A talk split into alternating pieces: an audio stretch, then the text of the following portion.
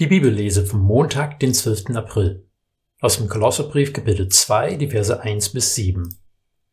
Ich will euch nämlich wissen lassen, was für einen schweren Kampf ich für euch und die Gläubigen in Laodicea zu bestehen habe, auch für alle anderen, die mich von Angesicht nie gesehen haben. Dadurch sollen sie getröstet werden, verbunden in der Liebe, um die tiefe und reiche Einsicht zu erlangen und das Geheimnis Gottes zu erkennen, das Christus ist. In ihm sind alle Schätze der Weisheit und Erkenntnis verborgen. Das sage ich, damit euch niemand durch Überredungskünste täuscht. Denn wenn ich auch leiblich fern von euch bin, im Geist bin ich doch bei euch. Mit Freude sehe ich, wie fest und geordnet euer Glaube an Christus ist. Ihr habt also Christus Jesus als Herrn angenommen. Darum führt auch, wie es ihm entspricht, euren Lebenswandel. Bleibt in ihm verwurzelt und auf ihn gegründet, gefestigt durch den Glauben, in dem ihr unterrichtet wurdet, Seid voller Dankbarkeit. Man kennt es aus Film und Fernsehen.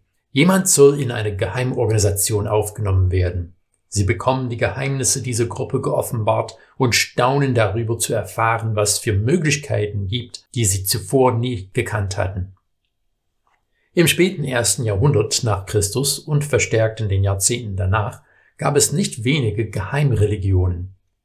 Viele hatten nichts mit dem christlichen Glauben zu tun, aber immer mehr haben Aspekte des christlichen Glaubens aufgegriffen und für sich geworben, mit dem Versprechen, wenn man sich ihrer Gruppe einschließt, würde man auch in diese Geheimnisse eingeweiht werden. Das griechische Wort für Wissen ist Gnosis.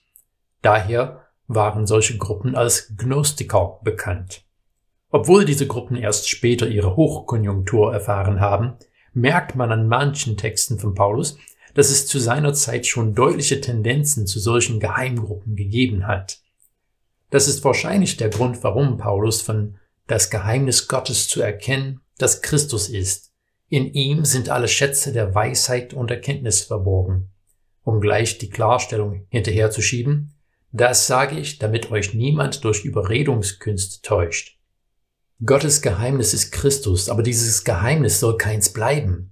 Diese Botschaft, das Evangelium, sollen alle hören, egal ob Juden oder Heiden, Mann oder Frau, Sklaven oder frei.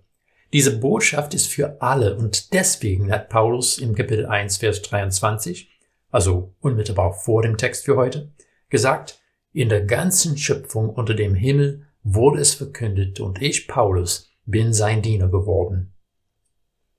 Paulus will die Christen in Kolosse und darüber hinaus einladen, auch Diener Christi zu sein. Wir brauchen uns nicht verleiten lassen von denen, die sagen, dass sie Geheimwissen hätten oder eine besondere Offenbarung. Und die gibt es bis heute. Gott hat seine Weisheit in Christus geoffenbart. Nach wie vor fällt es vielen Menschen schwer zu glauben, dass Gottes Weisheit an ein Kreuz genagelt wurde. Es fällt uns schwer zu glauben, dass das wahre Leben durch seinen Tod errungen wurde. Es fällt uns schwer zu glauben, dass wir mit ihm auferstehen werden. Deswegen spricht Paulus im ersten Korintherbrief davon, dass die Botschaft von Christus als den Gekreuzigten für Juden ein Ärgernis, für Heiden eine Torheit ist. Aber Gott hat kein Geheimnis daraus gemacht. Du sollst es wissen, alle sollen es wissen. Christus ist das Leben.